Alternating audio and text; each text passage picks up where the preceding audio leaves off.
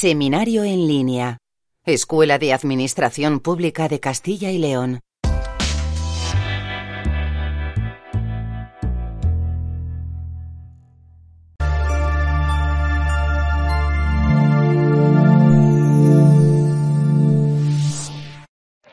Muy buenas tardes. Os damos la bienvenida a este seminario en línea organizado por la ECLAB, la Escuela de Administración Pública de Castilla y León, y hoy vamos a ver cómo hablar por teléfono, parte 1, cómo atender una llamada y qué hacer si no entiendes. Y hoy tenemos aquí a Matías, que bueno, vamos a hablar con él por teléfono y qué mejor que Matías que tenemos esta voz, ¿verdad? Que ya, que ya nos estás acostumbrando a esta voz tan potente que tienes tú. ¿Qué tal estás? We're going to talk today about talking on the phone. And everybody always has the same problem, right? Todo el mundo tiene el mismo problema. Um, panic, right? That fear, the disaster. It's like, oh, oh, for, telephone in English. Oh no, no, no, I'm not here, right? That that that is what we're going to try and deal with. Um, right? We're going to deal with that today. The lesson is going to be split up in several parts, um, and it's going to be split up in two main parts. De hecho, lo vamos a compartir en dos, par- en dos partes because on today's in today's class we're going to be looking at the first section of telephoning and next week we will look at part two. O sea la semana pasada la semana siguiente uh, la próxima semana vamos a mirar parte dos de esta clase. Okay so if you want to come and join me next week I will be glad to have you back in in class with me. Uh, así que espero que uh, vengáis todo la semana siguiente. Okay, we're going to be looking today at modals. Oh, modal verbs again. Oh, fun. No, yes, the promise is the last time. And you should finish with this lesson on modal verbs because we're going to look at how modal verbs can be used in a telephone. And on the phone, we use should a lot. Second section we're going to look at is how to overcome fear. Overcoming, ¿qué significa overcoming? Overcoming means superar, okay? Superar tus miedos, okay? Um, what not to do when you panic. O sea, ¿no? Que, que no hacer cuando tienes pánico. Si eso es possible, right? We feel a little bit of a shakiness. Um, and then we're going to look at some helpful telephone terminology, specific vocabulary, words that may be useful to all of us, um, as well as connecting vocabulary, right? Um, how to connect with sentences and phrases. We're going to do a listening exercise today. That's that's new for me to do with you guys. So um, we're going to listen to a conversation, answer some questions, and we're going to focus today on how to do the correct connection, right? So how to to make a, a solid introduction on the phone, and of course how to take and leave a message. And the last part of the class, we're going to look at some general telephone tips, useful etiquette, um, general advice of what to do on the phone, and you know how, how to avoid stressing people out. Okay. Um, first the serious stuff and then the fun stuff. So let's start with the serious stuff, everybody, and we're going to go first into modal verbs of suggestion. Okay. Um, modal verbs, as you may remember, and I hope you remember, all right, uh, as you may remember, we have looked at modal verbs over the past couple of weeks, and we've looked at the modal verbs of advice, um, probability, ability, and obligation, right? Those are the four main types of modal verbs. And um, as it turns out, having studied obligation and probability, ability, the last one that is left for us is advice or suggestion. When we are talking about modal verbs of advice or suggestion, we're talking about modal verbs that are extremely useful and almost impossible to avoid right? So some some of you guys asked me in previous classes, oh, but if I use need instead of must for obligation, maybe I don't have to use have to is another modal verb.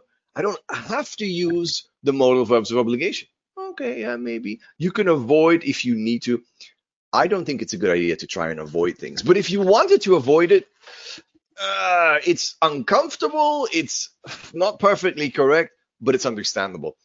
Nevertheless, when it comes to advice or suggestion, there is no such possibility. You need to learn them and you need to use them. There is no alternative. It's that one or nothing. So that's what we're going to be looking at today. When I say advice or suggestion, you guys are probably thinking, oh, advice or suggestion, which which modal verbs correspond to this? And remember, we looked at would and may and might and could, right? All of these are interesting ones. We looked at must and have to. Now, today we're going to be looking at should first. Should and then ought to, okay? What does that mean, should and ought to? What's the difference? How do I use in a sentence? Why would I use should or ought to? Great questions. Huh? That is where we're going to start. Should, right? Should is the most common modal verb that there is. What? Yeah, absolutely. Listen very carefully. Should is the most common modal verb that we use. If you don't know the modal verb should, you're making a huge mistake in English. Okay. Um, so it's very important to understand that we, we, we, we need to study should. Typically, it's a word that people are familiar with, but maybe you don't use correctly. So first thing I should say is we don't use modal verbs in general with a um, with to. And I say, oh, but ought to, ought to, look, to, yes. Ought to is an exception. In fact, it's in fact called a semi-modal verb. That's not important. I'm not going to ask that in the test. No one is going to ask you what is a semi-modal verb. That's not important. But that's the reason why to has a um, why ought to has a to because it's technically a semi-modal verb. Now, they are the same meaning, should and ought to, and should has no to. This is one of the most common mistakes that I hear where people use should instead of um, and they use it with to, right? I should to eat. No, no, no, no, no. I should to eat. No, I should eat something. I should stay somewhere. I should do something. Yes.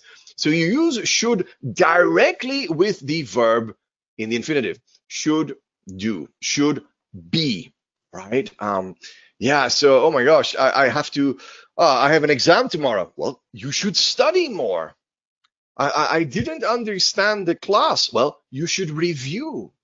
I um I don't know how to make paella. You should look at a recipe, right? So should should is the word that we use to give advice. All right, it's the most common one to use advice. Um, and people, as you know, myself included, we love to give advice right? Advice giving is fantastic. Um, we we we give advice whether we want to or whether we don't want to, right? It's it's that kind of thing that people do regardless of whether you ask them. So um, we give advice. You should do this. You should do that. Um, different pieces of advice because advice, consejo in English, is uncountable.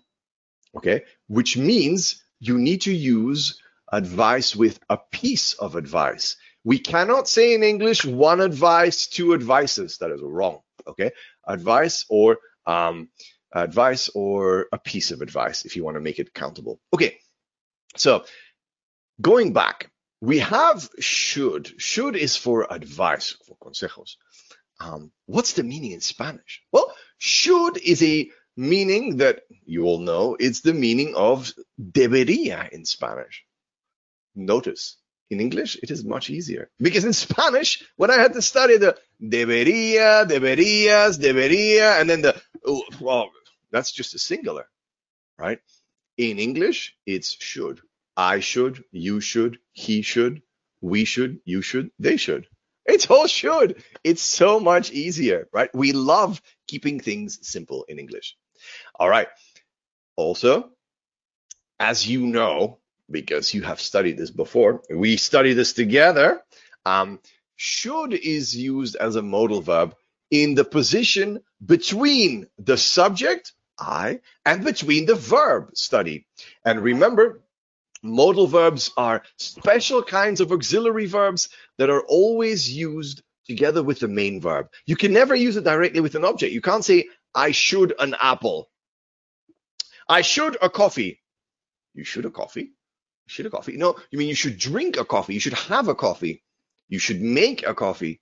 But you always need a modal verb together with a main verb if you want to say anything. Otherwise, it's not going to make sense. Okay. Um, so should is the common modal verb that we use a lot. I should do this. I should go there.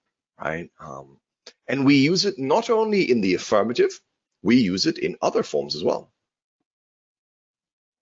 you can see here in the question, should I stay or should I go? Should I stay or should I go? Oh, yeah, like the song. Exactly, like the song. If you want to learn English in a quick and easy way that is easy for you to remember, um, using should is a great idea for songs because you have a lot of songs with should in them. And the classic should I stay or should I go now? That's that's an easy way to remember the format of the sentence, right? Should I stay? Notice that when we make the question, should I stay? I kind of link should and I. I, I don't say should I stay or should I go? no, should I? It's linked. Yeah. And when we do pronunciation class in the future, you will you'll be reminded of this. You need to link should and I and other words as well, right? You kind of like link the subject I and the modal verb should. It's in this case I, but it could be you or he or we. Should we stay or should we go? Should he stay or should he go? Right? Um, it's it's possible with he, with she, with they. Um, it's possible with other sentences as well. This is just the one that I prefer. So should, and it's always the inversion of the modal verb and the subject. We just invert them, right? So I should stay. The question, should I stay? I should study more. And then you can ask yourself the question, oh, should I study more? And the answer is yes, yes, you should study. You should study more, obviously. Yes. Um, good. Now, this is obviously a great way to ask the question, should I? When you're asking yourself questions, people might be a little bit confused because they're going to say, well, what, what are you what are you asking yourself questions for? How many voices are there in your head? But if you are speaking to yourself inside your brain, right? If you are talking to yourself internally, now that would be amazing if you did it in English because it means that you are now thinking to yourself in English. Huh. Bilingual, perfect native speaker, right? So be careful with using should. Um, we use it in the question, right? Should I, should you, should he? We use in the affirmative, I should, and then the verb. And we also use it in the negative. Now notice I have contracted it in my example. I put should and not together. Shouldn't. Because when I speak, I'm always going to say shouldn't. Oh, oh, oh, yes. Well, some teachers tell me that shouldn't is not contracted. That if you speak very formally, we don't contract. No, that's not true. When you write, when you write, you can choose to say should and not separate. Okay, for writing. Absolutely correct. And we studied writing in our previous in one of our previous classes, and yes, we said okay, contractions, no. But when you speak, remember on the phone we are speaking, right, not writing. Um, we need to understand and say the correct form of the verb. And the correct form is in speaking, always contracted. Shouldn't. that's difficult for people to say shouldn't, right? Shouldn't, didn't. That's what it sounds like. Okay. Um, shouldn't. I shouldn't go to bed late. Of course not, because I have a test tomorrow, apparently. Right? I should study more and I shouldn't go to bed late. For negative advice, we can use it with I, you, he, right? Um, he shouldn't uh, he shouldn't shout so much. He has neighbors. He should be careful. He should speak a little bit more quietly. Uh, um, he shouldn't speak so loudly. Um, I can also say he shouldn't um, he shouldn't forget his umbrella. Right? It's going to rain tomorrow. He shouldn't forget his umbrella. Another example of should. There's loads of examples. We look at some in a moment, but basically, should is the most common one. Okay, okay. Remember, it's a common word. We can use it in the question. We can use it in the the so the question form. We can use it in the negative form, in the positive, the affirmative form. It works, and it's most common modal verb. Um, we talk about modal verbs of advice, and the question, of course, becomes: Are there other modal verbs of advice? Yes. Ought to.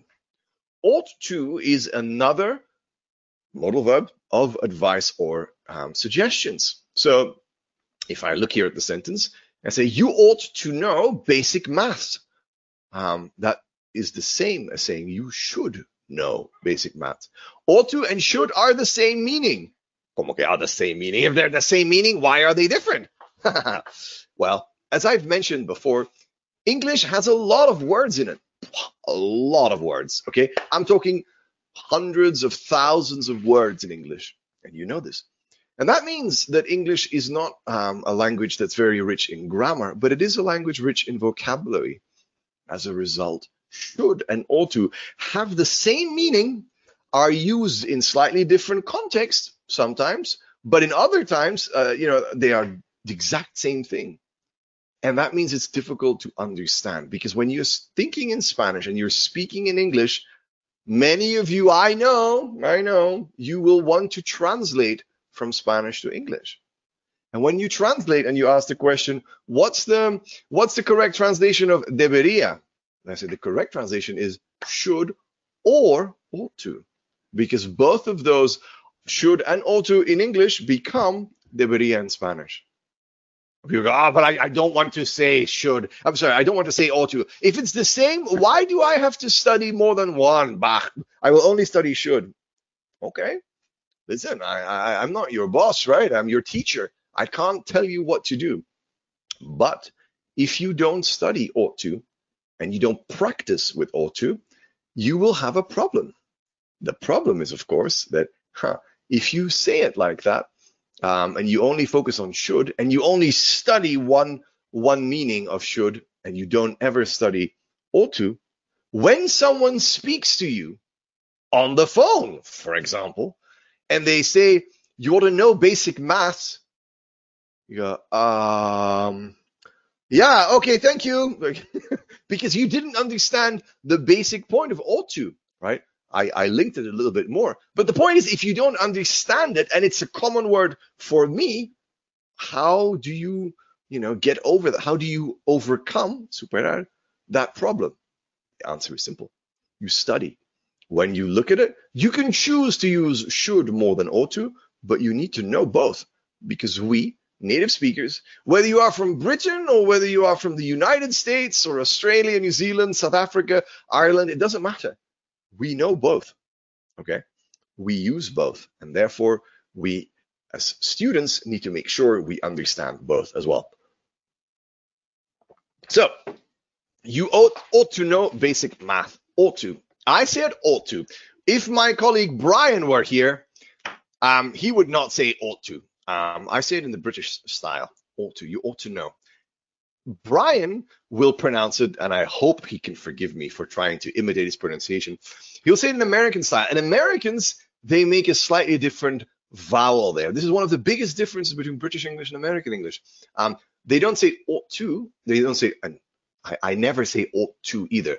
I typically link it. I am separating for your benefit, okay? You ought to know. If I'm going to link it, it's going to sound linked like this. You ought to know, ought to know, ought to know. Yeah, so combined. Americans say an aw. They say an aw sound. You ought to know. Oughta. Oughta. Wow. That sounds very different. Yeah, exactly. You still need to understand it, whether it comes from a Brit or from an American, right? So ought to or oughta, it doesn't matter. You ought to know. You ought to know the meaning of that word. When someone says it on the telephone, you don't go, um, okay, thank you. yeah, you need to understand when people are speaking. Okay, so is there a bit of a difference? And I said there was. The answer is, of course, yes. There's a small difference. Um, typically, in uh, in British English, ought to is a little bit more formal, a tiny bit, a little bit. Okay, so um, maybe, maybe, maybe should is a little bit more general, neutral, and ought to a little bit more formal. But it's it's minimal the difference. Okay. Um, there is a difference in grammar. Notice here, I have the same sentence. You ought to know. You should study. I should. You ought to study. I can say the same thing. I can make it in negative, even though it's uncomfortable, and it's not possible for me to contract it. Yeah. Um, you ought not to speak with your mouth full. Okay. You ought not to speak. Of course, that's what my mother always told me when I was a kid and I was, you can imagine, I like to talk, right? so I, I was, I was at dinner time with my family and we were speaking. And of course, if I was a kid and I was eating and speaking at the same time, food would come out of my mouth and my mother would be like, come on. Um, you ought to, you ought to yeah, keep your mouth shut. When you're spe- when you're eating, or you ought not to speak with your mouth full. Ought not to speak. So the um, the contraction um, is is is not possible. We don't typically contract it. If you contract it, or if you see it contracted, you oughtn't. Yeah, that exists is very archaic. Archaic? ¿Qué significa archaic? Arcaico. So like very old-fashioned. Muy viejo. Right? Okay. If you say you oughtn't, that's something from um, like 150 years ago. It still exists. And so if you read um, Oscar Wilde, for example, Oscar Wilde, right? Um, you you may find oughtn't in there. Okay, there's nothing wrong with that old-fashioned expression, but in today's day and age, we don't say oughtn't. Most of us usually don't put a negative there either. Um, ought to is mostly used in the affirmative. It is possible to use in the negative if it's a bit more formal, but more importantly, it is never used in a question. Okay, um, it, it, it doesn't work. or to I stay, or, or ought to I stay, or or to I go? Horrible. Yeah, that's wrong. Should I stay or should I go? Yeah. So ought to for positives, for affirmatives, perfect. If you want to use it in the negative, you can in a formal sense by separating ought and to and putting in the middle, no contractions, because you're going to look like you are from the Victorian age in Britain. And if you want to use it, um, remember that we should not use it in a question. If you see a question with deberías, of course, um, yeah, if you see a question with deberías, then you know it's going to be should. If it's an affirmative sentence, it's probably going to be should or ought to. You can choose. And if it is a negative question, I would probably use shouldn't. But if you wanted to make it more formal, you could use you ought not to. Okay, that's the, the key takeaway. All right. I hope this is making sense to you so far. Um, I'll give you an opportunity later to ask some questions, but for now, we're going to move on to this very fancy looking gentleman here, um, who is, of course, a police officer. And I don't know if we have any police officers with us today, but as everybody knows, when the police gives us some um, some kind of instructions, we should generally follow those um, those rules. yes, we should. Um, we should. If it is a law, we have to. Remember, that's what we studied two weeks ago. But for a lot of the laws, you could also say, well, it's not the same when when we uh, when we have the police officer as it is when we have the law. The police officer can also give you instructions, right? And then we would not necessarily use should, we would use had better. Ojo, ojo, ojo, I, I, as we say in Spanglish. Careful, careful, in correct English. This is one of the most difficult ones. And as a teacher here in Spain, I have seen this one being the most difficult one to use correctly for Spanish speakers. Most of the time, people make mistakes with this, and it's a pity because as it's a modal verb, it shouldn't be so difficult. The rules are the same. We use had better together, always together. Then we use the verb be or remember. Um, and we can use it with a negative too, not, but the, then the verb, right? Ignore. Okay. Um, why do I use it wrong? Well, because in Spanish, you don't have the structure like this. In Spanish, had better is explained by the expression más vale que. The problem with that, of course, as you can imagine, is that más vale que is normally followed in Spanish by a subjuntivo. And so you think, oh yeah, so más vale que, and then subjuntivo. And then you think, oh, but what, how do I say the subjuntivo in English? You don't. I mean, it exists, but not here. We don't use the subjunctive with this. Why not? because we don't use a subjunctive structure. We use I, subject, modal verb, had better, remember, be, ignore. The main verb, okay, had better looks like, um, it looks like the past of had and the comparative of good, right? Okay, sure. But the problem with that is that even though it looks like the past and a comparative adjective, it actually functions, it behaves yeah, like a modal verb. So had better is a modal verb. All right. And we use it in that modal verb rule. So subject, modal verb, main verb. I had better be, I'd better do, I'd better go, I'd better stay. Okay. Um, All right, fine. Well, what about the meaning? I said it's mas vale que. But how do you use it and why is it different to should and ought to? Well, it's different because should and ought to are for advice that is only advice, right? It's advice that, well, if I say in the previous slide, for example, right, um, I should study more. There's, there's, there's no consequences other than me, uh, you know, not doing well in the exam tomorrow. If something bad happens, it's my responsibility. There's no problem. Of course, with the law, it's different. Right? If you have a law, then you have to follow it, or there are very serious consequences. Have better is in the middle. Yeah, it's it's a very strong it's a very strong suggestion. It's not an obligation, but it's a very strong suggestion. And usually we are going to include it with the consequences of the actions. So um, going back to when I was a young boy, many, many years ago, I, I could say, uh, when I was a kid, I did not like fruit. I know it's really strange because fruit is delicious. And I, now I, I, like a bunch of fruit, not all fruit, but a bunch of fruit. I, I like a lot of different types of fruit, and Spain has mm, delicious fruit. but when I was a child, as a typical child, I was like, oh, vegetables, no problem. Okay, I ate broccoli and I ate salad and, and lots of vegetables and soups. But fruit, ah, no. And my mother was always telling me, oh, no, but fruit, it's your dessert. Like, dessert, come on. I mean, dessert is chocolate mousse or pudding or ice cream. That is dessert, in my opinion. But my mother said, no, no, you need to eat fruit, a banana or an apple, or the worst thing, right, was um, fruit salad. um, all the fruits that you cut together with the syrup, right, and the sugar.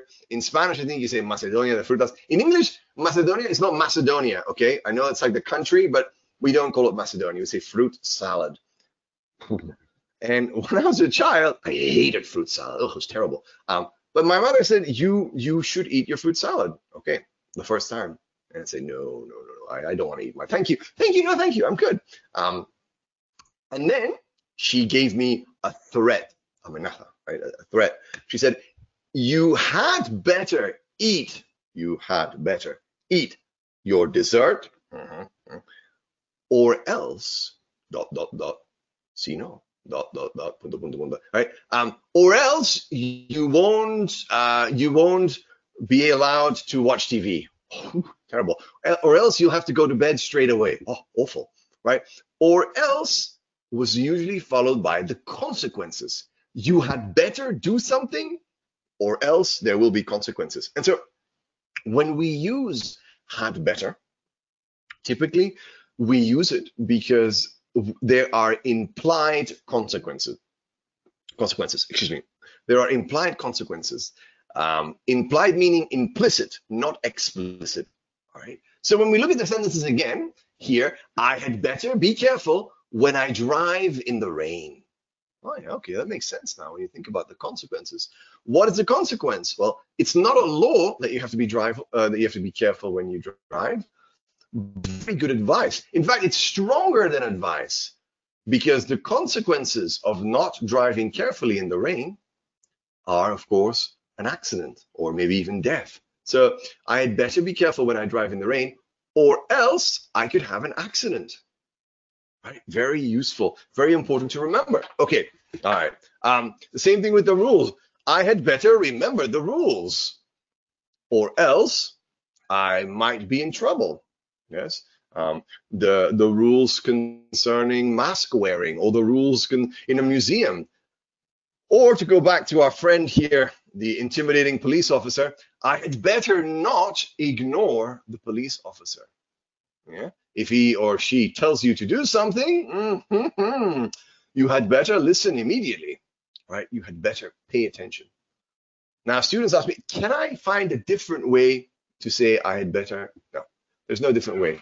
Um, if you try to form a Spanglish expression, yeah, más vale que, uh, it is better that, no, no, that's not English.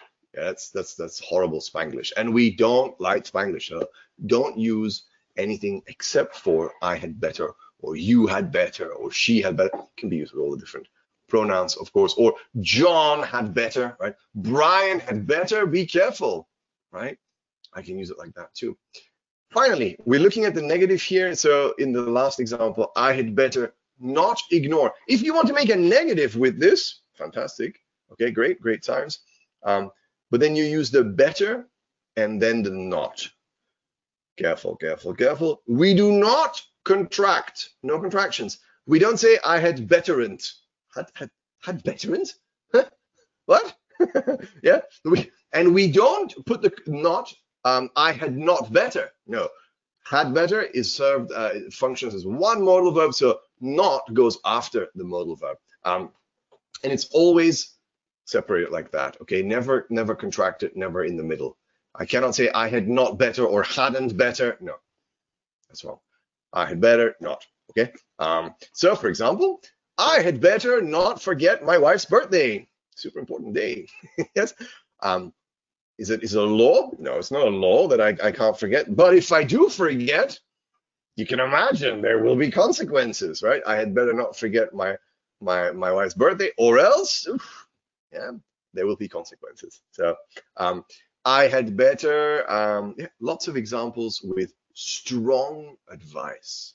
Okay, strong advice. Okay. Um, the last thing that we're going to look at here before we look at some examples is the past, right? Um, the past. Well, we have looked at the past before, and of course, if I give you advice, um, you should do this, you ought to do that, you had better do this. Okay, I can say you should, uh, she should do her homework, or you ought to call your mother. You know, it was Mother's Day, right? You should call your mother. You ought to call your mother for Mother's Day. Or I had better finish the report. Great. Fantastic advice to other people, to your friend about his mother, or even to yourself. Ooh, yeah, I better finish the report before the day is over, or my boss will be really pissed off at me. Okay, yeah, true. In the present, should or to have better. What about the past? Easy, super easy, in fact. We use should, right? Have, and then the past participle should have done, should have called, should have finished. I'm just giving three examples from the, the list here. But should and have is always going to be with the past participle. But what about ought to? You ought to have called your mother. Yeah, that is that is something that you will see in old books. It's the same as with oughtn't. It exists theoretically, but no one uses it anymore.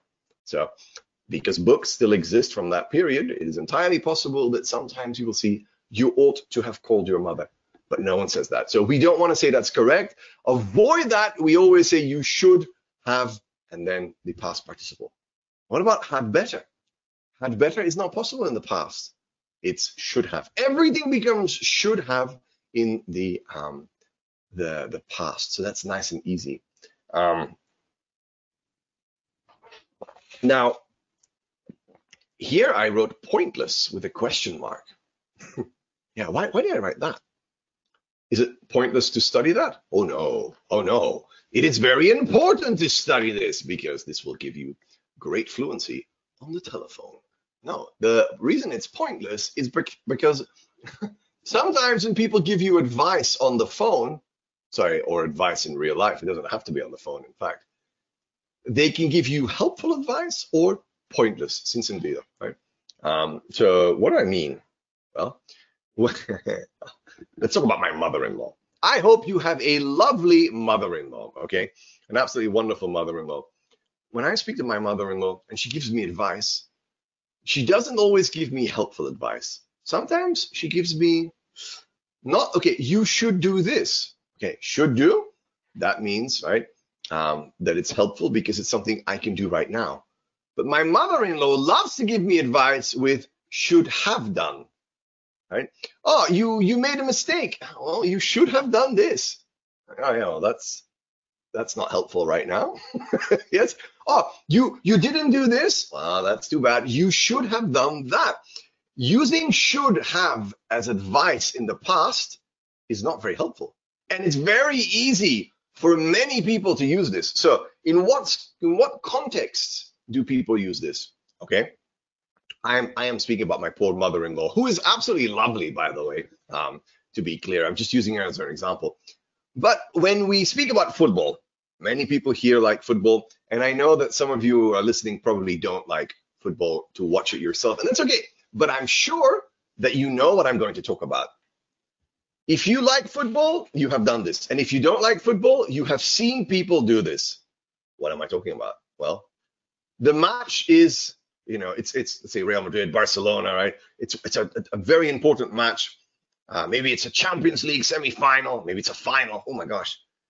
And and you are watching, or you are with someone who's watching, and they are saying, oh, they should do this. The coach, the trainer, el mister, right? The trainer the manager should do this or or that player should do that okay that's advice right then and there but most of the time people don't do this people give advice in the past right?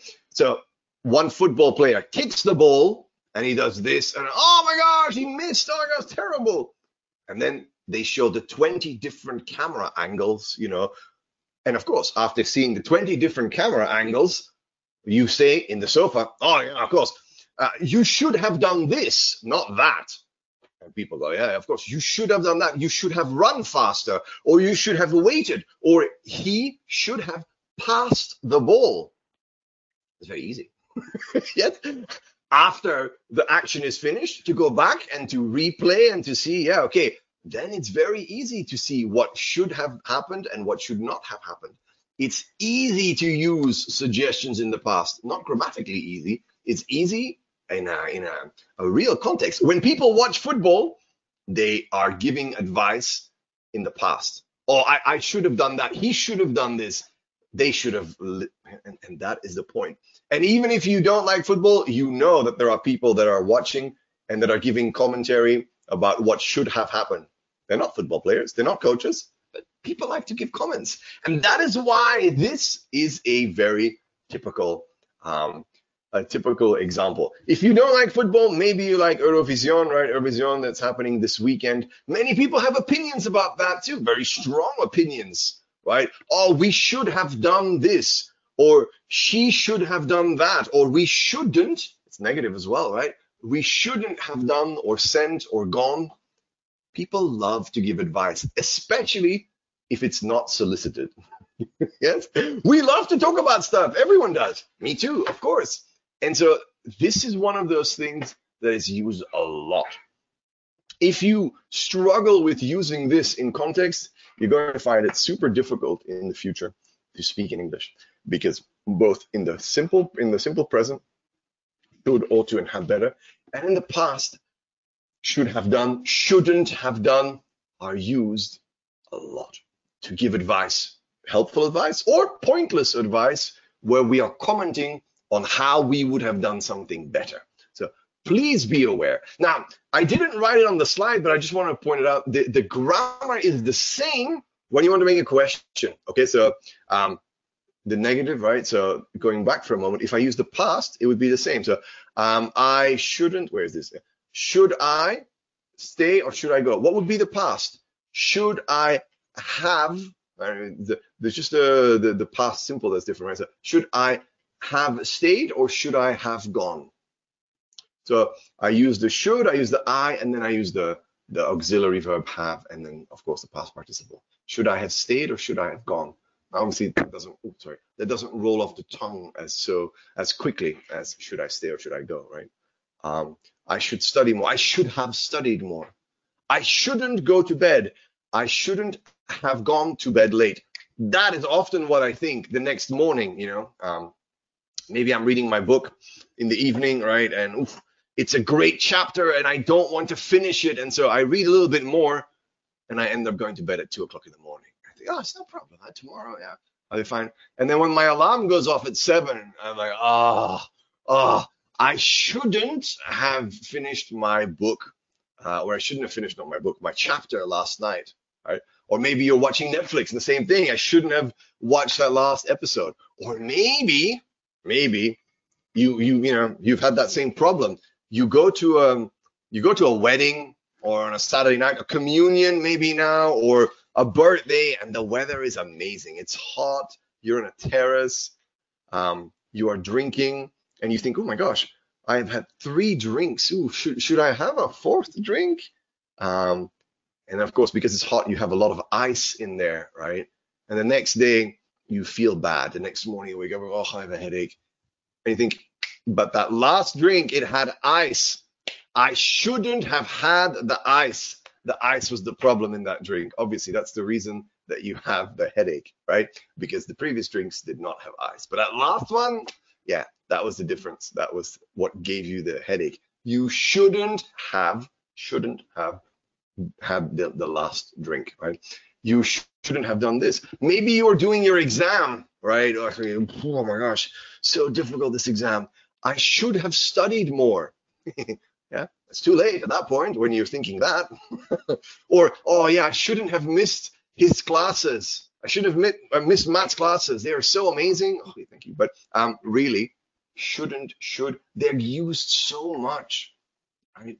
They're very common structures. And if you don't know how to use them, I would recommend doing some exercises. There are lots of exercises online you can do. Um, this is a very classic lesson and, and one of the most important ones to use correctly. And for the phone, we use these a lot. Okay, last thing I'm going to look at when I'm talking about should, of course, is the quick review of the translation list here. Um, the first sentence here, look at that. The accountant had better attend a meeting.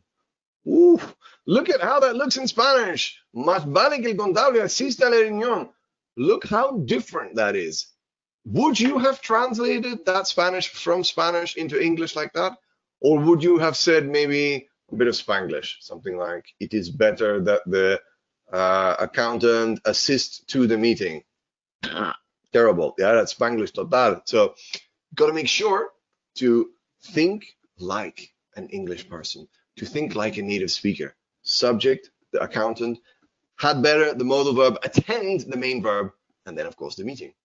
Essentially, and I know you don't agree, but essentially, English is easier than Spanish. Yeah, because you have a much more complicated structure in Spanish than you do in English. Nos debería dar vergüenza. Okay, dar vergüenza in English? Easy. Be ashamed. We should be ashamed. Nice. Okay, so much easier in Spanish, in English than it is in Spanish. Why should I go alone? ¿Por qué debería ir yo solo? Right? That's a good question. I don't want to go alone. That's terrible. Um, but if you're asking this question, you're asking with should. Right? Um, why am I using should here? Because remember, ought to is not possible in the question. Right? Ought to is not possible in the question. So that's why in the translation here, debería must be should. Okay. The next example, más vale que estudia porque si no, suspenderá. Um, she had better study, otherwise she will fail. I have not spoken today about the word otherwise, but it's the same as if not or else. Okay, the same meaning. Um, it's used for contrast and for consequences. Um, so she will fail. Oof, terrible thing, right? So you had better study or else you will fail. Um, they ought to pay a deposit. Okay, deposit, not a not a fianza in English, a deposit. But look at that, deberían.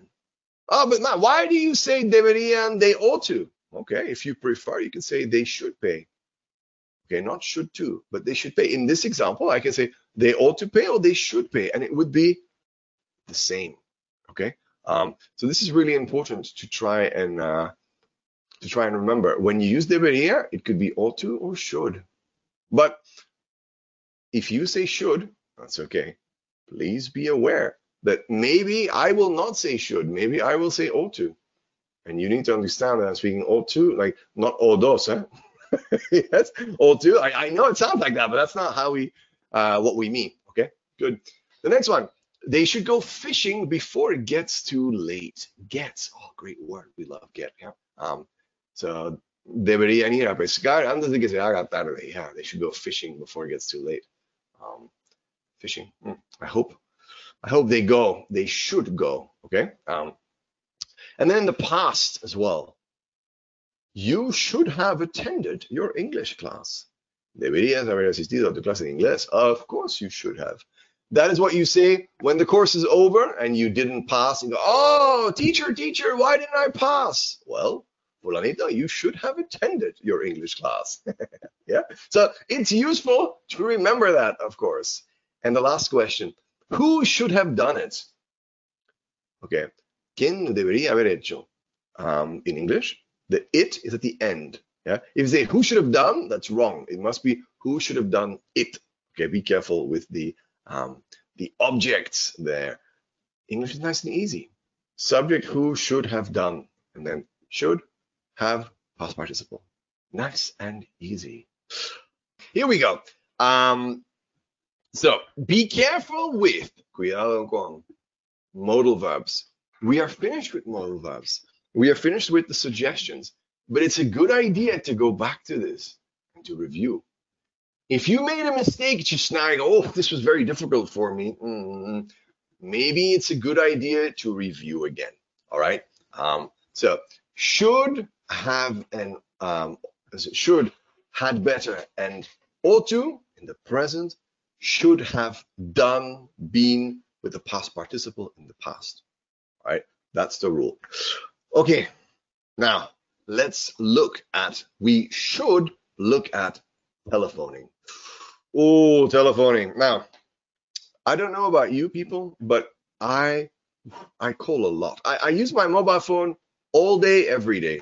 It is something like an addiction almost. Not almost, certainly. yeah, I use it too much. And today in the world, there are 3.6 billion number of mobile phone users. So basically, everybody is on their mobile, right? Half the world population has a mobile phone.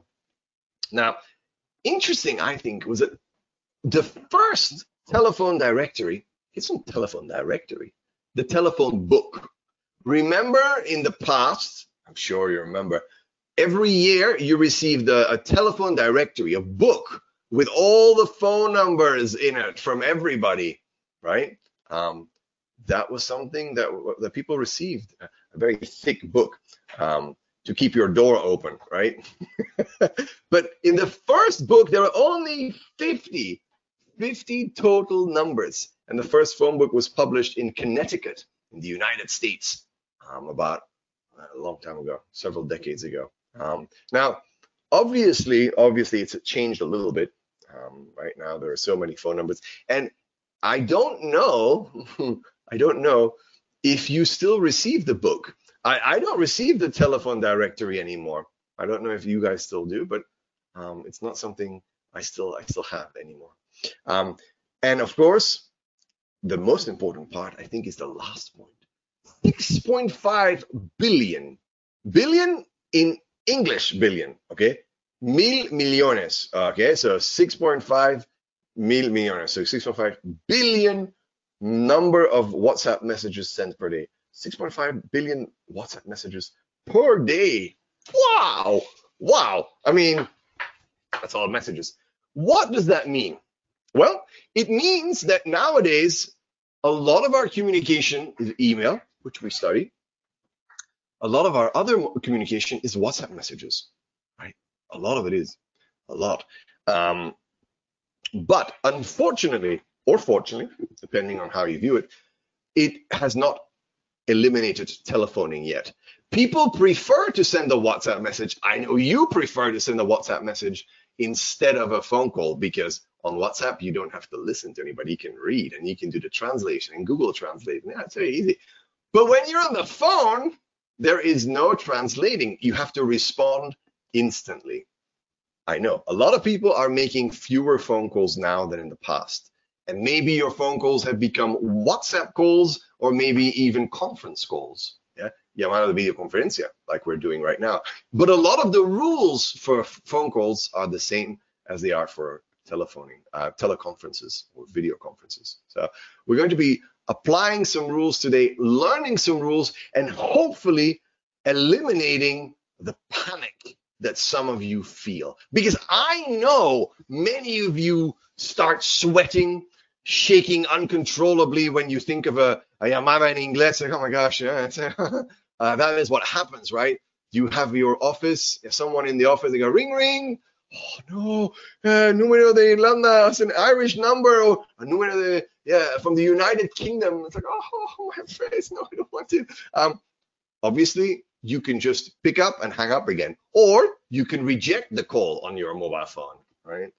But that's not good etiquette, right? Sometimes you need to answer. Um, sometimes, not all the times, but sometimes you need to answer.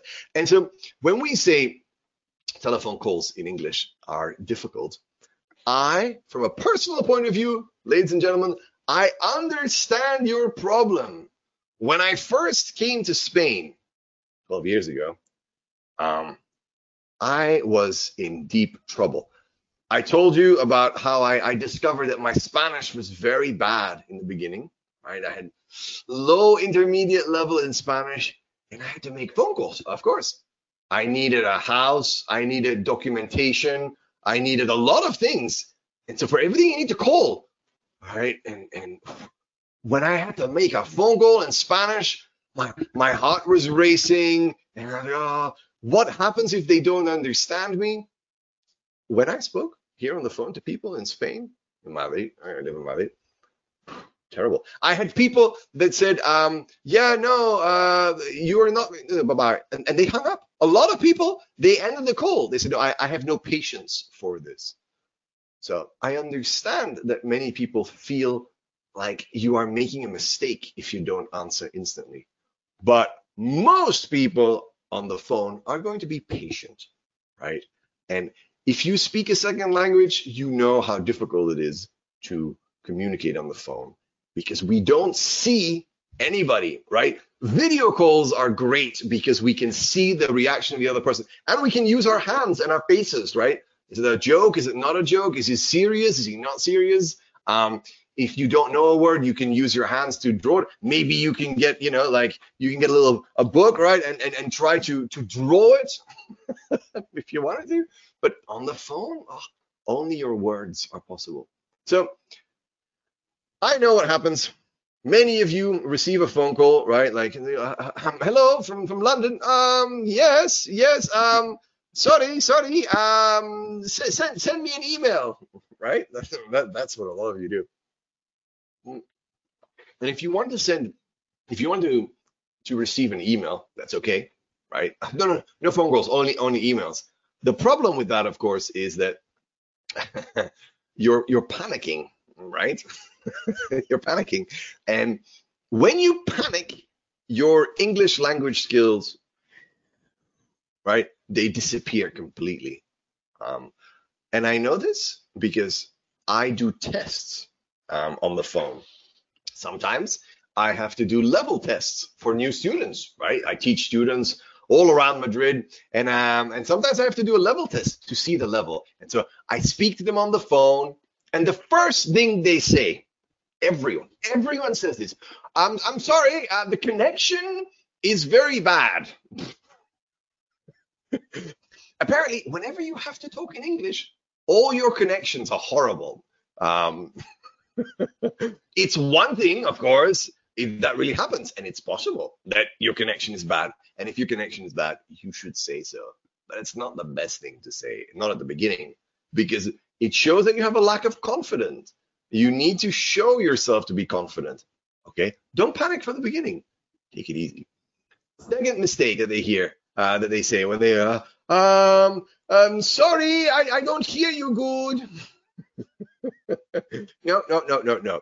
Not sorry, I don't hear you good. That is grammatically terrible. It's a horrible thing to say.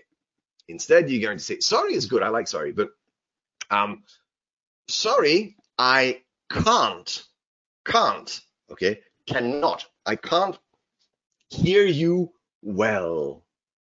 Okay, not good. Well, sorry, I can't hear you well. Hmm, yeah, of course, right? So we have to be careful with that.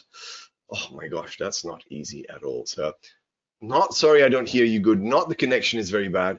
And obviously, when you are panicking, um, uh, you send me an email, please. You don't say you send me. You don't say send me because in English, we don't use, we don't use, right? We don't use the infinitive like that, uh, the imperative, excuse me. We prefer an option. We say, please could you send me an email, please? Yeah. Would you mind sending me an email, please, to confirm? The email is not to replace the phone call. The email could be for follow up, right? But we don't want to be panicking in the, in the beginning. So take a deep breath when you have to make a phone call in English and remember your good grammar. Uh, because the more mistakes you're going to make, the worse it's going to be for your panic. Okay. You will get worse and worse. So, how can you overcome your panic? How can you superar your panic? Okay. Practice, practice, practice. We need to learn the sentences so that you can always say the same sentences. Yeah? And the beautiful thing with the telephone call is it's always the same. Now, I don't know what the message is. Of course, I don't, right? Your phone calls could be about uh, business or about personal stuff. It could be about a meeting. It could be about a budget. Okay. But when we speak, the conversations, telephone conversations, always have a certain format. Always a beginning, a small introduction, the main point, and then the conclusion. And that's it. Right? It's always the same. So if you repeat this enough, it's easy. Okay. Um, practice makes perfect. Practice in speaking and practice in listening and watch out for your grammar. Okay, your grammar is super important. Um, next week in our class, we're going to continue with this, and we're going to look at phrasal verbs connected to telephoning. Um, but don't worry, that's not for this week. That's a teaser for next week. That's a trailer. Okay, so next week we'll look at phrasal verbs. But this week we're going to look first at some basic vocabulary. And like I said, basic vocabulary means understanding when you don't understand. We need to become Zen, right? So be Zen. Um, be water, right? You need to be calm when you're on the phone. The more you panic, the more difficult it will be for you to understand other people. So you can learn these sentences, okay? Learn these sentences and use them, okay? Use them in your uh, in your conversations whenever you need to four easy sentences or questions, I should say. Um, first one, sorry, what did you say? Hey, nice. Or I'm saying sorry, but you can use excuse me, I'm sorry, apologies. All of the, the beginnings can be replaced, okay? You can mix and match. You say, sorry, what did you say? Or excuse me, what did you say? Um, right? Not, you don't say, oi, what, what, what you say? no, you say, sorry, what did you say? Excuse me, what did you say? Now, when I speak, I link a lot. Sorry, what did you say? And I know that's fast, but you don't have to speak fast. You can speak slower and separate. Sorry, what did you say? What did you say? Right?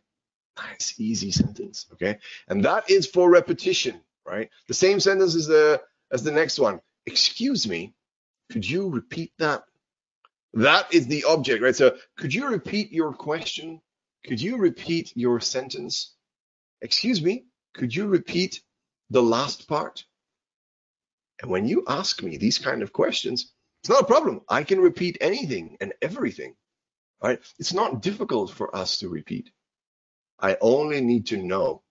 If you start panicking and speaking about the connection, I don't know that you need repetition. Maybe I think you need a new phone, right? That's a different problem. So be clear. If you want someone to repeat, ask. Now, if you want to be a little bit more formal, ah, you want to be a little bit nicer, that's okay. You can say, I beg your pardon. Would you mind rephrasing that? Nice one. Nice one. I beg your pardon. Yeah. Beg um, is a great way of of saying, I'm sorry, I, I, beg, I beg your pardon, right? Um, I beg your pardon. Excuse me, I beg your pardon. Would you mind rephrasing? In our first class together, if you were with me, we looked at the word rephrasing. Rephrasing is a beautiful sentence, a beautiful word that we can use to indicate that you under that you heard the words but you didn't understand them. Okay, maybe they use vocabulary that you don't understand. Right? And so, oh, I'm sorry. Would you mind rephrasing that? Rephrasing is reformulating, okay, or, or changing the, the the vocabulary. English, as you know, has a lot of different words that are synonyms, synonymous. Yeah. So if you don't understand uh, the first word, no problem. I can change it and I can give you a second word. No problem, right? So I want to ask you, I beg your pardon, Matt, would you mind rephrasing that? I'm, I'm sorry, teacher, would you mind rephrasing that, please? You can always use please. Please is a nice one to include. Okay. Um, I beg your pardon, a little bit more formal. I can also use apologies or my apologies. Apologies, I didn't catch that. Right? Um, it's good, but no pillado, right? I didn't catch that. Yeah. I, I didn't, I'm sorry, I, I didn't catch that. You don't speak about, oh, the connection, it is very bad. no, I'm sorry. Excuse me. Apologies. I didn't catch that. Of course, in this case, not a question, it's a statement, but it is the same information, right? When you say to someone, I didn't catch that, it suggests that you need repetition. Okay? All right, all right, all right. Lots of information here that we're getting, right? Okay, sorry, excuse me. I beg your pardon. Apologies. All right. Nice and easy. Okay. Um, so this is how you overcome your panic. You stay zen and you use the sentences that you see here in front of you to indicate that you are in charge. Even when you don't understand, don't panic. Take a deep breath and use these. And so, people, a little tip, okay? If you struggle, um, if you find it difficult, si es difícil para ti de, de, recordar, right, to remember these phrases, it may be a good idea to print them. I always tell students in the beginning, if you don't remember and you have no time to study, which is horrible, you should study. But if you don't remember, what you can do is simple.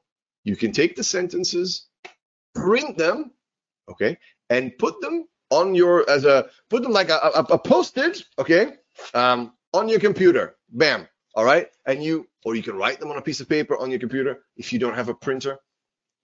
Why? Well, if you have them on your computer where you work, right? Maybe you have home office, or maybe you go to the office in in you know um, in your building. But if you have an office and you are working somewhere and you have the little phrases written right there, the next time you have a phone call, you're not going to panic because right there, right there on your computer screen are the answers, the perfect questions that you can use if you have a problem. Okay, it's like a chuleta. Okay, this is a very good idea if you think that you're not going to remember them immediately. Okay, you don't have to do this. I am not telling you you have to do anything. I'm your teacher, not your boss, but it can help you. Okay, think about this and consider it to help you superar el pánico, to overcome the panic. Um, okay, we're going to look a little bit at telephoning terminology. That's a lot of T's. Telephone terminology. Yeah. Um, most of you know about the phones, right? But um, there are some useful vocabulary that you might not remember. Answering machine. What's the answering machine? Well, the answering machine is a service, but it could also be a physical machine. In the past, it was a physical machine that you installed, right? And um, you left a message. Hi, my name is Matt, uh, or uh, um, this is Matt, right? I, I'm not here right now. Please leave a message, right? So if you wanted to, you could leave a message and then somebody else, when they called you, would be able to leave you a recording as well. Nowadays, answering services are very popular on mobile phones, automatic included um, services for most of the, the telecom providers. An answering machine. Um, yeah. So if you have a lot of clients or people that you work with from abroad and they call you, you might want to consider you might want to consider having a message in English on your answering machine for your work phone, of course, not for your your personal one, because people are going to be very surprised if you start speaking English. I would be very happy, but maybe they would be a little bit confused, your family and your friends. Okay, well, the next word that we have is engaged and busy. Well, engaged, yeah, engaged means two things. One, okay, when you are about to get married, you promise, yeah, oh my gosh, I'm going to marry you. Oh, would you marry? Yes. Oh my gosh, amazing, right? With the little box. fantastic. You are now engaged. Before you are married, you are engaged. But that, of course, is not connected to telephoning. Know. Engaged or busy is what we use when we speak about la línea. The line is busy. Do, do, do, do, do, do, do. The line is engaged. Same, okay? Engaged a little bit more formal than busy, but if if you call somebody and they are not there, we say the line is busy, the line is engaged. It's like, oh, of course, yeah, typical, right? Um, if you call one of the telecom providers, right, and you say, oh yeah, the, all the lines are busy, but you are very important to us. You are number 764 in line. Please hold. Oh my gosh, right? The the line is busy. That means that someone else is calling with that person or calling that person right now. Okay, uh, they're talking to them. Headset. This, this here, this is my headset. A headset is normally um, different to headphones. These are headphones. This, of course, is a microphone. The combination of headphones and a microphone is what we call a headset. In the past, before COVID, in you know the long, long time ago, a headset was a little bit unusual some people had one, but most people had headphones, or you had a headphone headset maybe that came with your phone, right? The, the very small ones. But um, this was something that typically receptionists or people working in a call center, right, a help uh, customer service help desk type situation, they would work with these, right? But now I'm teaching all day from home. I, I have a headset, right? A lot of us have headsets for video conferencing. And it's important to have a good quality headset so that people can hear you and that you can hear them quite well. Um, so that's why it's always useful to try and get a headset if you can. My recommendation is to use a headset. Some of people, some of the people I know don't use headset. The reason that you should use a headset is because there's a lot of echo. Whenever a student doesn't use a headset, I notice a lot of echo and background noise, and it, the quality is just not as good. It's not impossible, but it's just it's not it's not the same. Um, like I said a moment ago, hold. Hold's a good word. Hold means wait. Please hold the line. Manténganse en la línea, yeah? Hold the line. Hold something. Um, so um, holds a physical hold as well. Maybe I'm giving my friend and my friends, uh, listen, I'm going to get something. Can you hold my glass? Yeah, of course, yeah. So now, now I'm holding my friend's glass. So um, you can hold, you can um, hold the line. It typically means wait. So please hold. Don't go anywhere. Yeah. Mm. The landline. I speak about line, la línea, the same as in Spanish, but la línea.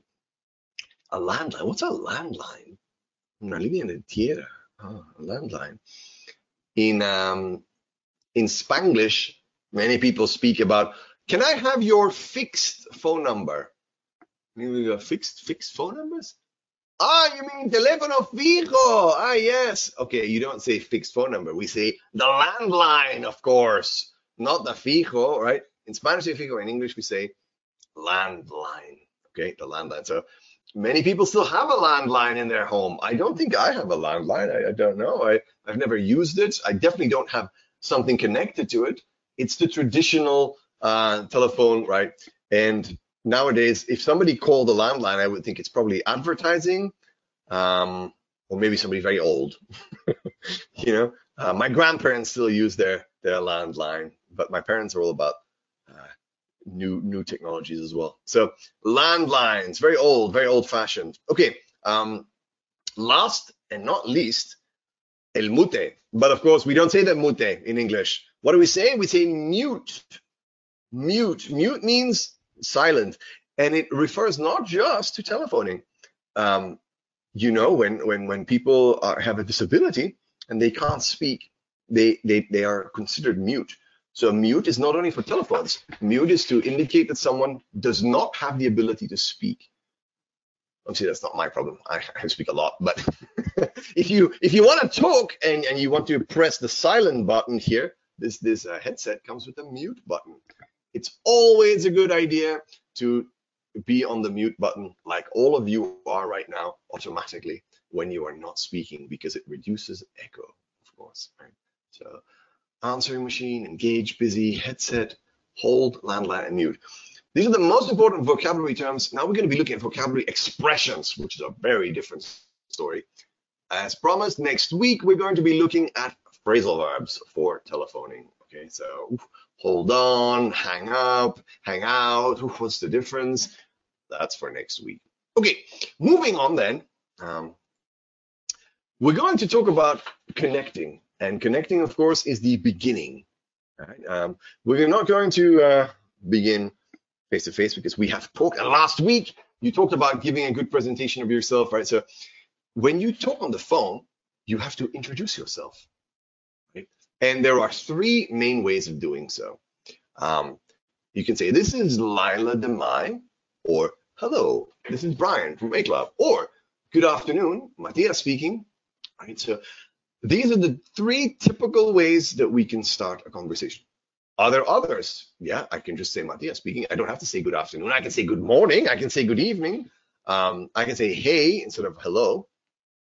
But, but, but, but, but, when we introduce ourselves on the phone, we never say I am.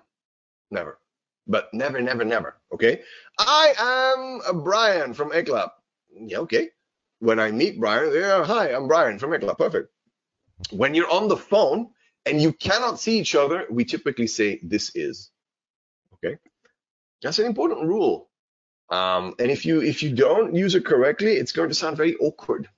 It's to very it's to sound very awkward if you don't use it right. So if you can use it right, please be aware, okay, that this is is the best way to introduce ourselves. This is Brian. This is Matthias, or just Matthias speaking. Right.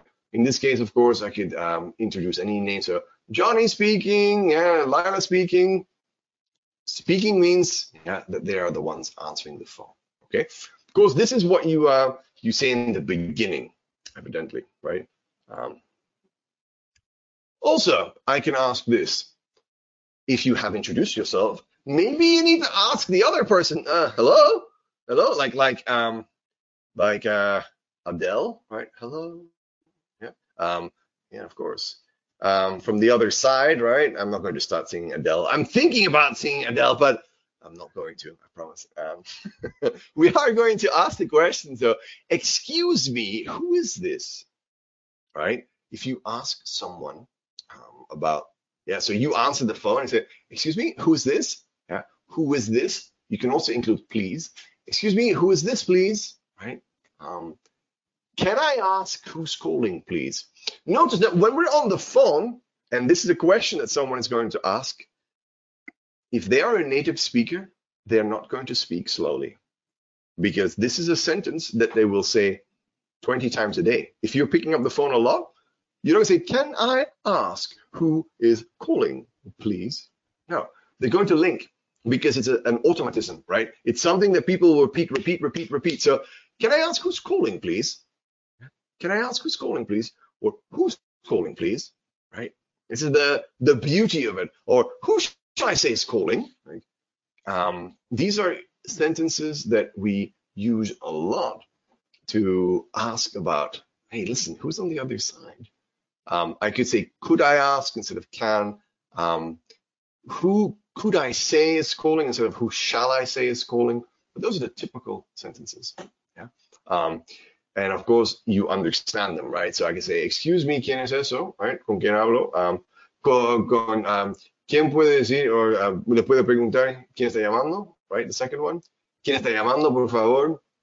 ¿Quién podría decir está llamando? So this is the the different way that we can ask people to uh, to identify themselves. Not quién eres.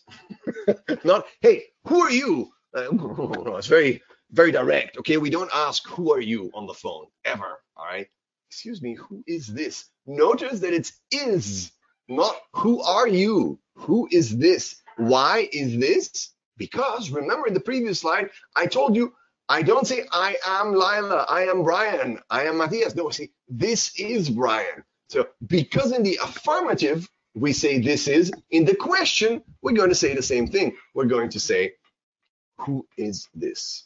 Okay, who is rather than who are you? All right, always impersonal. And if you can, remember the magic word. Yeah, the magic word, it's a beauty. The magic word is please. If you want people to be nice to you, use please. It's just a simple math, nice and easy. Okay, now, so you have identified yourself, you have asked the other person to identify themselves.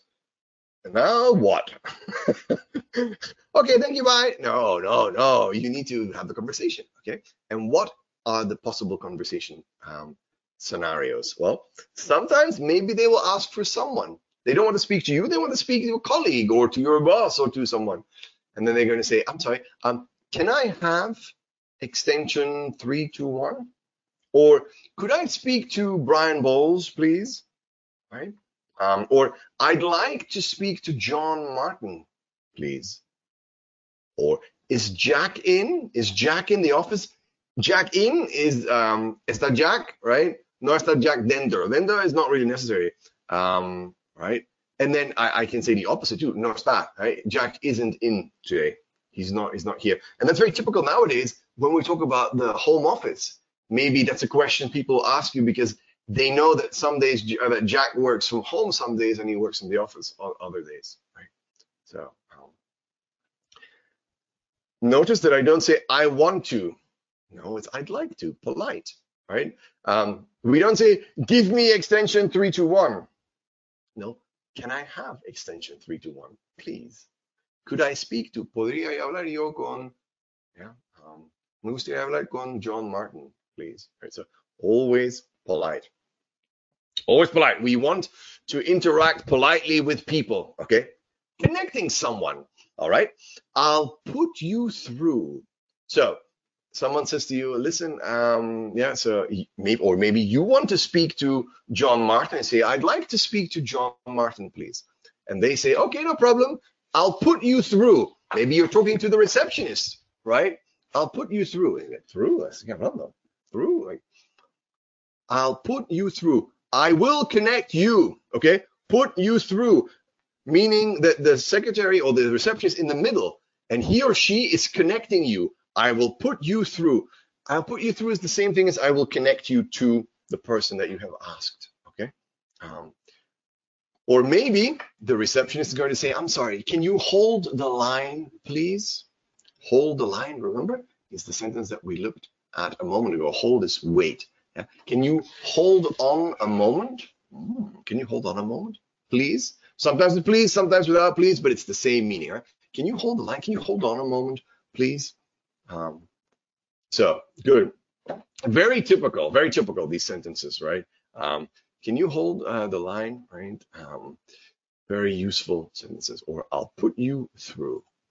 Okay, now, um, what are we looking at here? oh my gosh, look at this. We're going to do some listening, but I'm going to introduce it first. We're going to do two listenings um, in today's class. And in this first listening, the listening is split up 50-50, okay? And there are going to be two mini conversations, very short, okay? In the first conversation, Richard Davies is calling the marketing department of a company and he wants to be put through to Rosalind Wilson. O sea, en la primera conversación, Richard Davis uh, eh, está llamando a la, um, al departamento de, de, marketing de una empresa y quiere hablar o quiere uh, hablar con Rosalind Wilson. Put through is connect, right?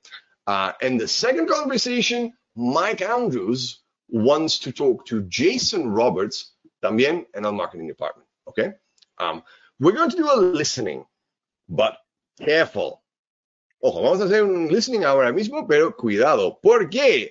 Afterwards, after doing the listening, we're going to do a sondeo. Okay, we're going to do two sondeos, in fact, with questions sobre el audio. O sea, vamos a escucharlo y vamos a, a responder algunas preguntas en el sondeo sobre esta um, conversación o estas conversaciones. Ok, Itzi, vamos al primer, uh, al primer uh, audio, por favor.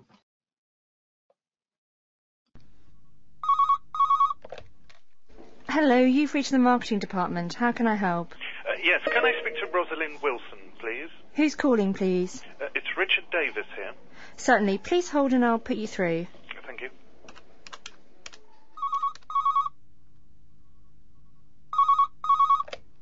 Hello, marketing. How can I help? Could I speak to Jason Roberts, please?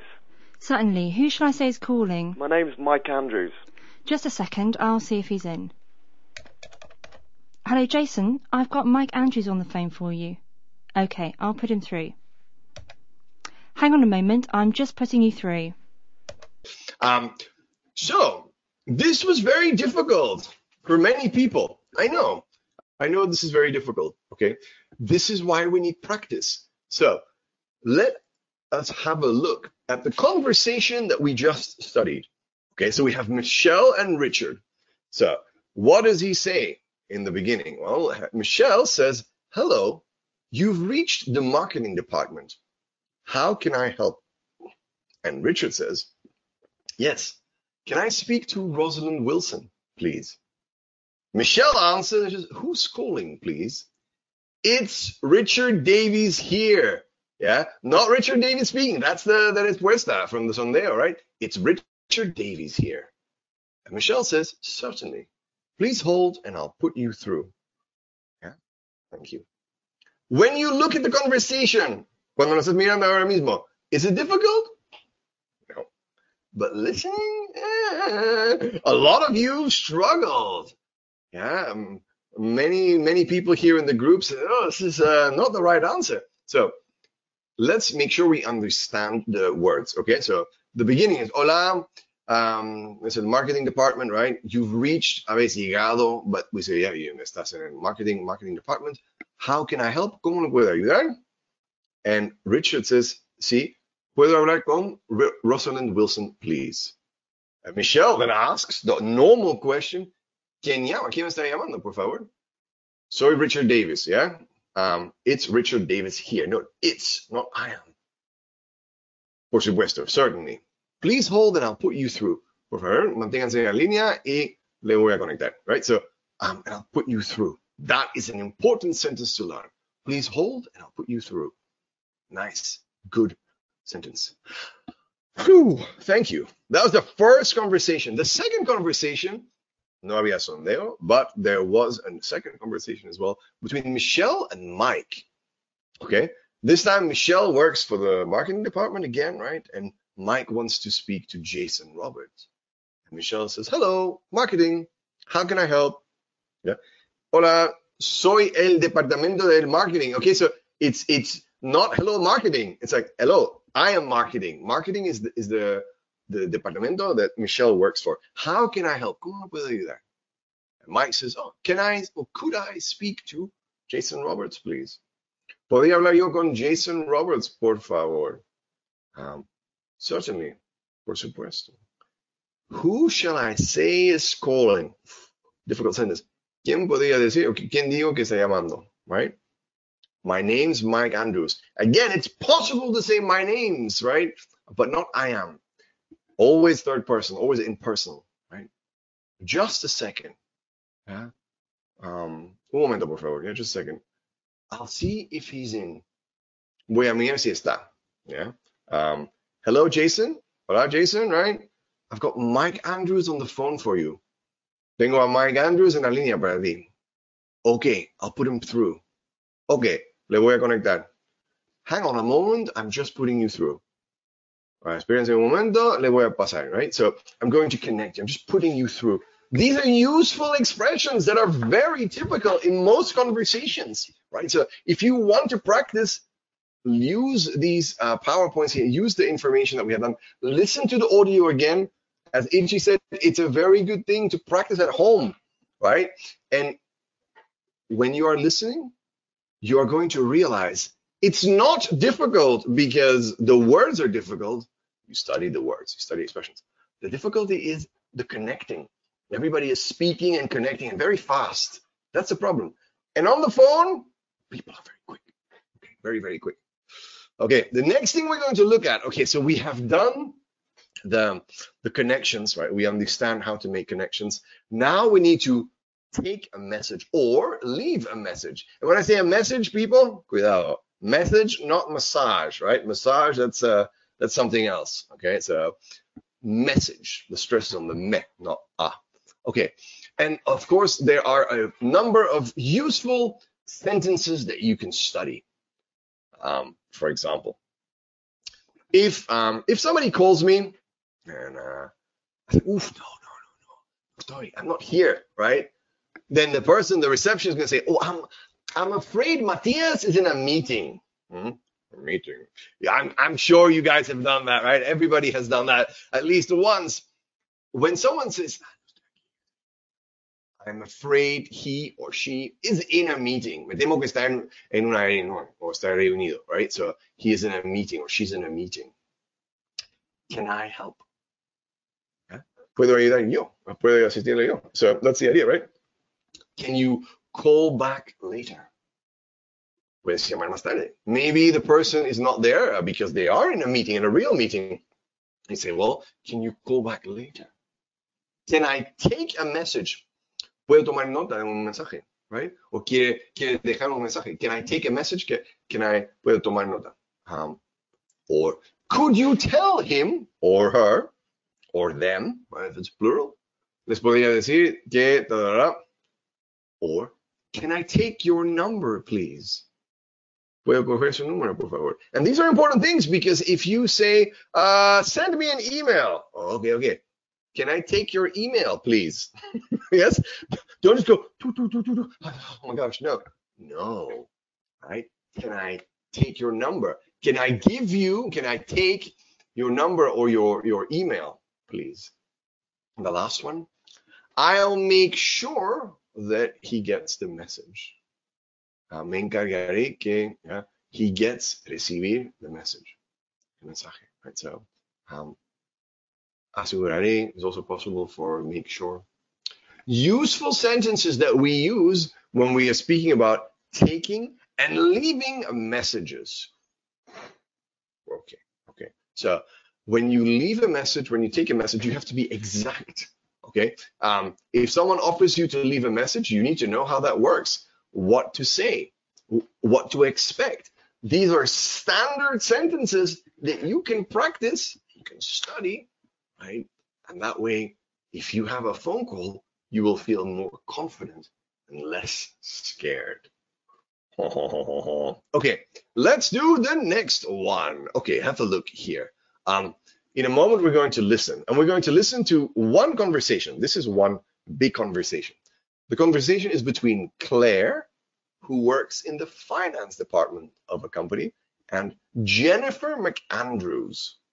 Okay, o sea, es una conversación entre Claire, ella trabaja en el departamento financiero, um, y la, en la otra parte es Jennifer McAndrews. Now, Jennifer wants to talk to Adrian Hopwood, but he is not available. So she has to leave a message. Jennifer quiere hablar con Adrian Hopwood, but, pero no está disponible. Así que tiene que dejar un mensaje con, obviously, Claire. Wow. We are going to do the second audio. Vamos a hacer el segundo audio. Por favor, Easy. Hello, Finance Department. Hello, can I speak to Adrian Hopwood, please? I'm afraid he's in a meeting at the moment. Can I help? No, I need to talk to Mr. Hopwood, I think. What time will he be out of the meeting? In about an hour. Can you call back later? Okay, I'll do that. Or can I take a message? Actually, would you mind? Could you tell him that Jennifer McAndrews called and that I'm in the office all day if he could call me back? Can I take your number, please? Yes, it's 555 6872. 555 6872. Okay, I'll make sure he gets the message. Thanks very much for your help. Bye. Goodbye. Vamos a mirarlo. Let's have a look. Um, the first part was very good, of course, right? Um, right. The first question. The question here is, he's in a meeting at the moment, right? That's what Claire says. Claire says, "Hello, finance department." Right. Says her answer, and Jennifer responds, "Hello, can I speak to?" Remember, that's one of the sentences we studied. Can I speak to Adrian Hopwood, please? Oh, I'm, I'm afraid he's in a meeting at the moment. Grammatically, that's the only one that's correct. It's not possible grammatically to say at a meeting in the moment. That's wrong. So from a grammar point of view, it must be in a meeting at the moment. Okay. Can I help? Le puedo ayudar yo? Um, no, I need to talk to Mr. Hopwood, I think. Okay, that's what Jennifer says. No, pienso que necesito hablar con señor Hopwood. Um, what time will he be out of the meeting? ¿A qué saldrá de la reunión? Right? And Claire says, in about an hour. Can you call back later? O sea, what does the question, Sondeo says, was Claire offers to call Jennifer back later. Claire ofrece a Jennifer de, de devol- devolverle la llamada. But that's not what Claire offers. Claire pregunta si Jennifer puede llamar más tarde. And this is really important because if you are Jennifer and you misunderstand, si tú eres Jennifer and, and you misunderstand, si has malentendido, you think, right, that Claire is going to call you and, and Claire thinks lo mismo, right? Claire will also wait for you y ambos estáis eh, esperando la llamada de la otra. Así que, mm, careful. um, can you call back later? Yeah. Puedes llamar tú más tarde. And Jennifer says, yeah, okay, I can do that. I'll do that. Lo. Yeah, bien. And then Claire says, maybe, or quizás, yeah, uh, can I take a message? Puedo tomar nota. Yeah. Um, oh, yeah, actually, and we continue. All right. Actually, de hecho, would you mind? Te molestaría, right? Oh, then would you mind? Could you tell him that Jennifer McAndrews called and that I'm in the office all day if he could call me back? Um, so this is the point that um, she asks. Yeah, so podrías decirle que Jennifer McAndrews ha llamado y que estoy en la oficina todo el día. Si me podía, um, pudiera uh, devolver la llamada luego. And Claire says, um, can I take your number? This happens. If you want to leave a message, you need to know the numbers, right? So yeah, and the answer, of course, yes, of course. Yeah. Can I take your number? Um, yes, it's 555-6872. 555-6872. Okay, I'll make sure he gets the message. Me yeah, that he gets the message. Que reciba el mensaje. Okay, perfect. Thanks very much for your help. Muchas gracias por tu ayuda. Bye, goodbye. Standard conversation, people. Standard conversation, right? Super important to practice these, to maybe do the audio again and listen at the same time as the audio. If you want some help and you say, oh, how can I practice this alone? ¿Cómo puedo um, practicar en casa solo o sola? Well, the answer is simple. You should record yourself. Yeah, grabaros. How? The audio takes, I don't know, a minute, 30 seconds, something like that. If you can pronounce, if the audio takes one minute, you should be able to pronounce it correctly in one minute. One minute, yeah, of course. If the audio is 37 seconds, you need to do it in 37 seconds. Can you speak at the same speed as they can naturally? And if you cannot do that, no problem. Then you practice. Remember, how do you overcome your your panic? ¿Cómo puedes superar tu pánico? Easy. Practice, practice, practice. Read, read, read out loud, not like this. No, actually, would you mind? You want to repeat out loud as much as possible these sentences as you can. Okay. Um, and then you say, oh, pero si estoy en casa solo, sola, ¿cómo voy a saber si hago un error? That's a good question. Yeah. How do you know if it's correct or not? Well, you can record yourself for time and see if you know if you can do it in the right time.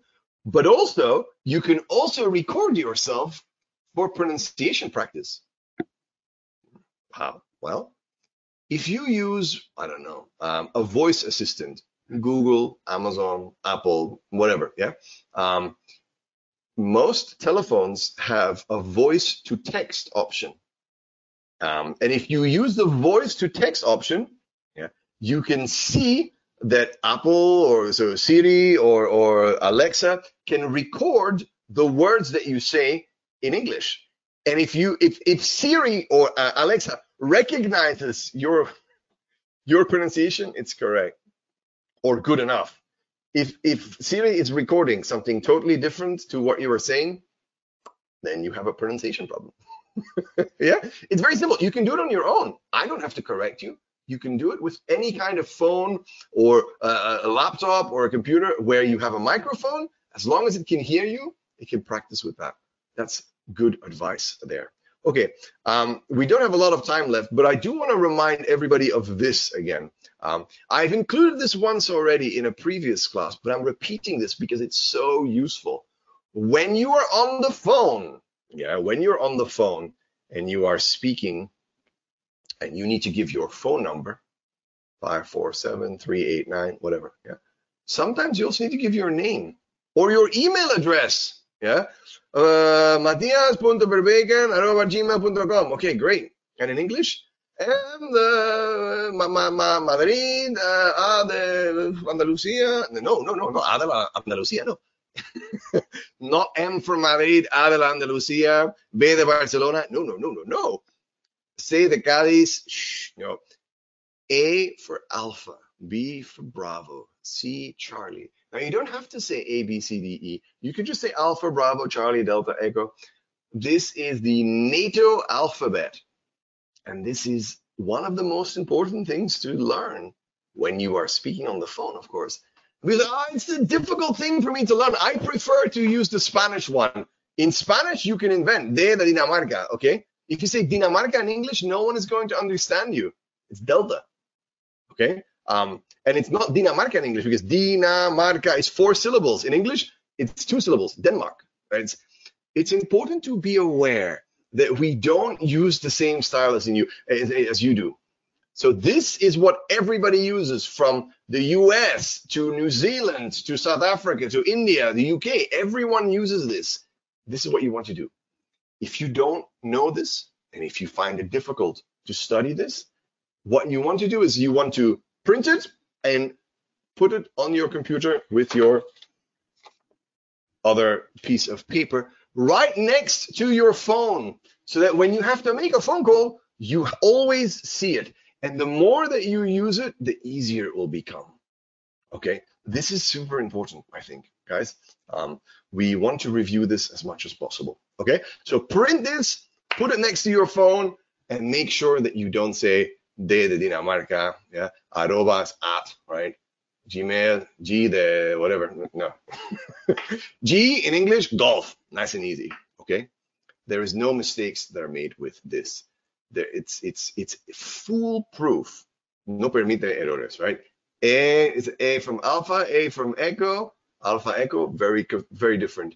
E is an E from India and E from echo. Is it Spanish E or English E? In English, Echo India, impossible to confuse. Alpha Echo India, nice and easy. Is it is a G or J? I don't know. It, well, Golf or Juliet?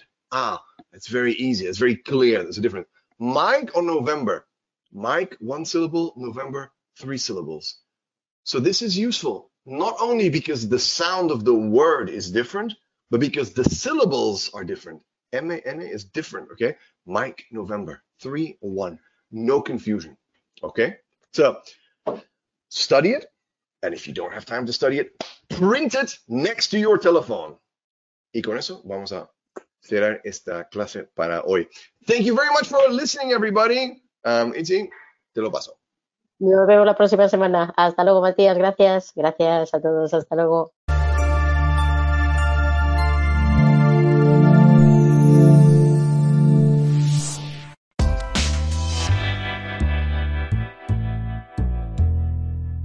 Escuela de Administración Pública de Castilla y León.